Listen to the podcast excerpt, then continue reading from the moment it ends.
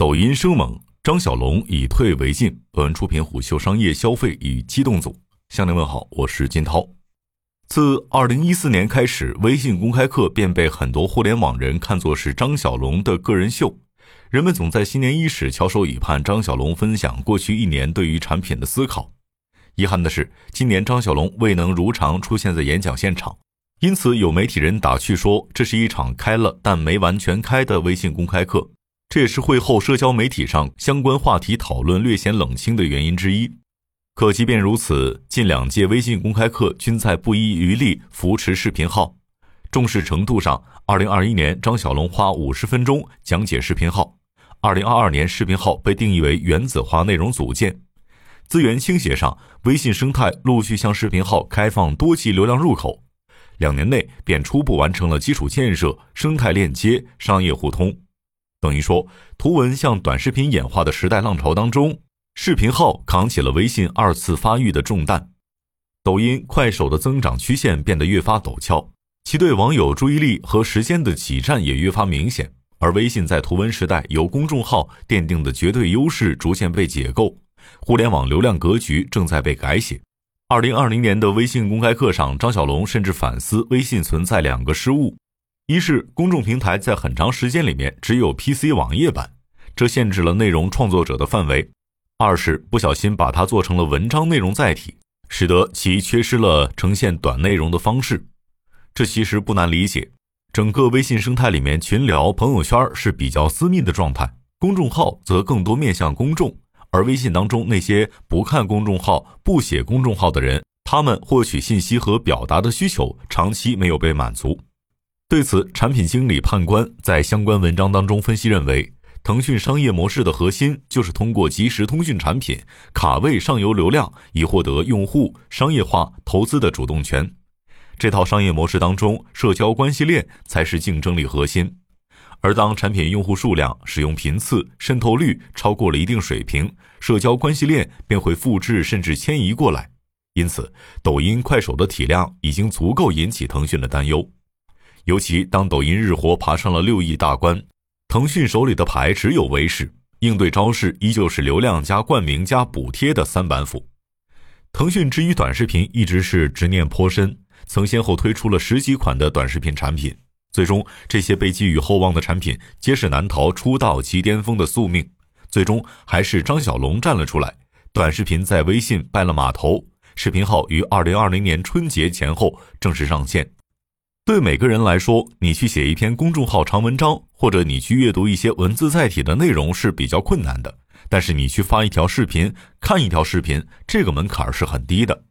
正是基于此，我们才会看到去年视频号大范围放开之后，创作者鱼贯而入的景象。毕竟视频号冷启动机制比抖音、快手更友好，即便一个素人想开始做视频，不用再强依赖平台的资源倾斜。靠朋友们的推荐一层一层传下去，就能够突破社交圈。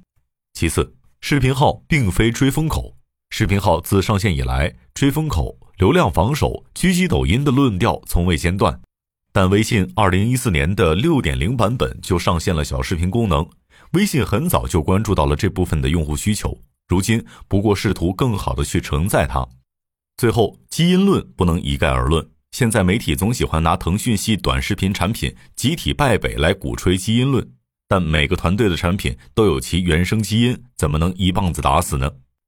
外界一直疑惑微信团队为何如此不遗余力地扶持视频号。二零二二年微信公开课给出了答案，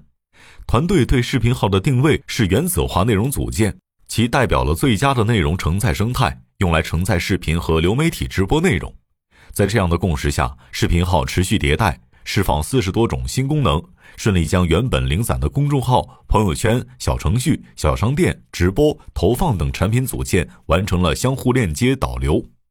毕竟，当视频号变成一个最基础的内容组件的时候，它自然会跟微信内其他原子组件产生各种化学反应，并在整个社交体系里面流转。这或许也意味着微信正在进行一场基因重组。深层次原因还在于。腾讯港股市值超过四万亿港元，其中很大一部分的想象力靠微信的估值在支撑。毕竟，微信名义上是一款即时通讯工具，但实际生态当中附属工具包括但不限于朋友圈、小程序、公众号、搜一搜、九宫格等等。吊诡的是，如此庞大生态反哺下，整个微信一年仅仅产生数百亿的营收。问题的症结便在于，微信不断迭代的过程当中，已经接近于一个管道的形态和定位，变成了一个基础设施建设。这无疑与市场对其的期待存在巨大的差距。微信想要拒绝沦为管道，只能在挣扎当中迎着短视频浪潮自救，以重组短视频基因的方式来对抗管道化，并学习抖音、快手的算法推荐来为池子里的内容分配流量。你可以说这是张小龙跳出自身局限性。在微信上迎接未来，也可以理解成张小龙也无法抵抗短视频对于流量格局的重塑和算法对于内容消费方式的颠覆。也就是说，视频号作为微信生态当中目前为止最后一块拼图，必须补齐，其能够帮助在公众号、朋友圈、小程序、广告、电商有一定积累的用户完成资源联动。底层逻辑就是一个典型人以群分的社群。微信中视频号的分享会特别顺畅。信任程度也比其他平台更高，也会带来更好的转化效果。二零二二微信公开课上，视频号直播团队陶家分享了视频号直播带货的销售金额的数据。视频号直播带货销售总额在二零二一年年末较年初增长超过了十五倍，其中私域占比超过百分之五十，直播间平均客单价超过两百元，整体复购率超过百分之六十。不过，接近微信的人士赵冉对虎嗅表示。小龙曾在内部说，做任何事情绝对不要第一时间去考虑产品商业化如何实现，而要先考虑用户的需求跟场景是什么。小龙打了一个比方，现在朋友圈里有几百亿的朋友圈广告，那做好朋友圈功能重要还是朋友圈广告更重要呢？显然是前者。只有用户体量、用户体验、用户内容都能够正向反馈，才可能产生商业机会。时机成熟，商业化自然会变成用户需求。这是水到渠成的事情。二零一九年微信公开课上，张小龙谈及算法时说道：“我不希望机器推荐是用户想看什么就给他什么。用户迷信保健品就推保健品的文章，从 KPI 的角度最容易完成。但是如果我们推荐给用户新的知识，用户会离开的，因为惰性是人共有的特性。也就是说，在算法强权的平台上，用户行为轨迹记录着情绪和欲望。”最终，算法会将它们编织成数据牢笼，把你困在信息茧房里而不自知。这份克制在微信公众号主宰图文内容的时代堪称优雅，而在抖音、快手为代表短视频平台不断蚕食网友注意力的时间和当下，这套创作模式正在面临被解构的挑战。随着公众号图文创作者的流失转型，广告资源也向着抖音、快手等平台迁徙。微信不得不一再提升视频号的战略优先级。如果说短视频是未来内容的消费趋势，那算法便是未来内容的推荐趋势。即便大如微信，也无法与趋势为敌。张小龙终究还是妥协了。尤其是在抖音咄咄逼人的攻势之下，微信公开课已经连续三届只字未提公众号相关话题了。二零二二年微信公开课上。视频号、微信支付、小程序、搜一搜、企业微信轮番登场，唯独对过去一年地震的公众号生态失声。过去一年多，订阅号被改为瀑布流，不再按时间排序。看一看入口添加了精选功能，公众号文章下嵌入了推荐阅读，甚至有媒体报道称，微信订阅号正在进行一次更大的改版，订阅号栏目开始灰度测试读者未关注公众号的内容。这说明算法正在逐渐渗透进微信的基因，甚至不排除小众、严肃、深度的内容无法被算法宠幸的时候，其很可能被算法更浅层、娱乐向的内容所驱赶。而且从微信压住视频号这件事儿来看，张小龙似乎开始重新审视算法和推荐的利弊。他曾在公开课上罕见地谈到慢的问题。他说：“我很喜欢《孙子》里面的两句话：‘其疾如风，其徐如林。’慢不是我们想要的。”视频号的速度才是微信该有的速度。我们下一年如果还是做的这么快，大家不要觉得有什么，这是正常的状态。这也就不奇怪，为什么此前视频号强行置顶朋友圈会被用户骂上微博热搜，视频号推出附近的人会被吐槽像极了早期的默默的回归。单从上述两项视频号新功能的迭代，明眼人便已经看出其与微信自身迭代的区别。即微信迭代新功能总是内敛克制，追求合理性，不过多打扰用户；而视频号则是简单粗暴，一副我不要你觉得，我要我觉得的霸蛮姿态。不过，接近微信的人士王拓对虎嗅表示，两者运行在一套体系里，并不存在理念的差异。小龙和团队更关注用户在某个场景下真实需求是否被满足。此前，像拍一拍功能的上线，刚推出来的时候一片吐槽。实际上，拍一拍数据远超预期，每天有几千万的用户还在尝试这种轻互动，大家非常认可这种人与人之间产生关联的微创新。甚至他还拿张小龙在内部的分享举例：视频号刚刚推出时，很多人向官方吐槽，视频号为什么不能点静音呢？这个问题，张小龙曾在内部解释过：当你打开一个视频号，默认为了看视频内容，那为什么还需要多一步去点开关声音呢？我们不会为迁就用户想在开会时偷偷看视频号，就特意留下静音开关功能。我们觉得这是不合理的。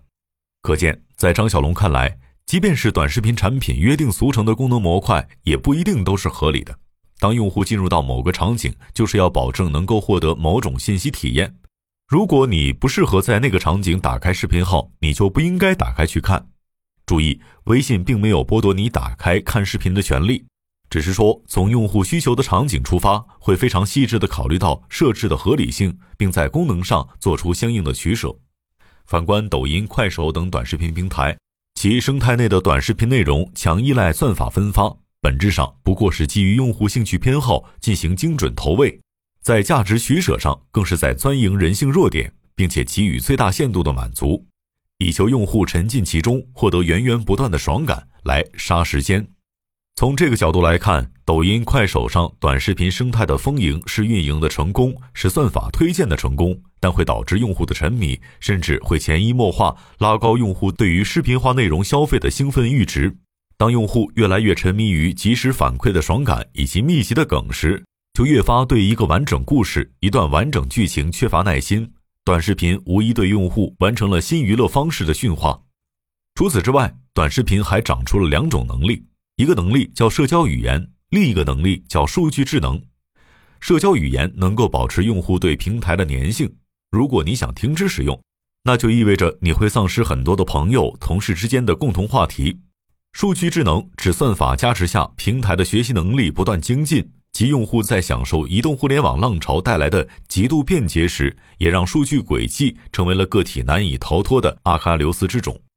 微信虽然在逐步引入一些算法分发。但算法只是能够帮助用户做了信息的辅助筛选和效率优化，本质上订阅主动权依旧在用户的手里，由用户自己来选择内容。鉴于此，你会看到视频号没有一键静音，想静音还要自己调节音量键。视频号也不像其他软件做全屏，想全屏要用户自己去拉。视频号更不会自动跳转下一条，想要继续刷需要手动往上滑。二零二二年微信公开课公布的数据当中，美丽浙江、西城男孩、星球研究所爆款短视频过亿观看，单条短视频破五百万点赞。但将其放在微信生态下审视，视频号对于人和内容链接的效率依旧有很大的上升空间。毕竟，视频号在抖音、快手掀起的短视频加直播浪潮裹挟下进场，其内容深度和广度难以一蹴而就。而且，视频号作为一款防御型的产品。一位视频创作者对虎嗅表示：“他蹲在战壕里的创新都是基于微信生态服务的进化，而非基于短视频潮流和用户的习惯的洞察。”不过，按照2021年微信公开课上张小龙的表达，虽然我们并不清楚文字还是视频才是代表人类文明的进步，但从个人表达以及消费程度来说，时代正在往视频化表达方向发展。这句话并没有过度强调平台的重要性。只不过将视频表达拔高到与图文表达一样的重要的位置，尤其在反垄断叙事浪潮下，随着互联互通工作不断的深入，微信的首要任务是完成对未来表达方式的站位。从视频号一系列的迭代动作来看，服务工具生态链接优先于内容生态，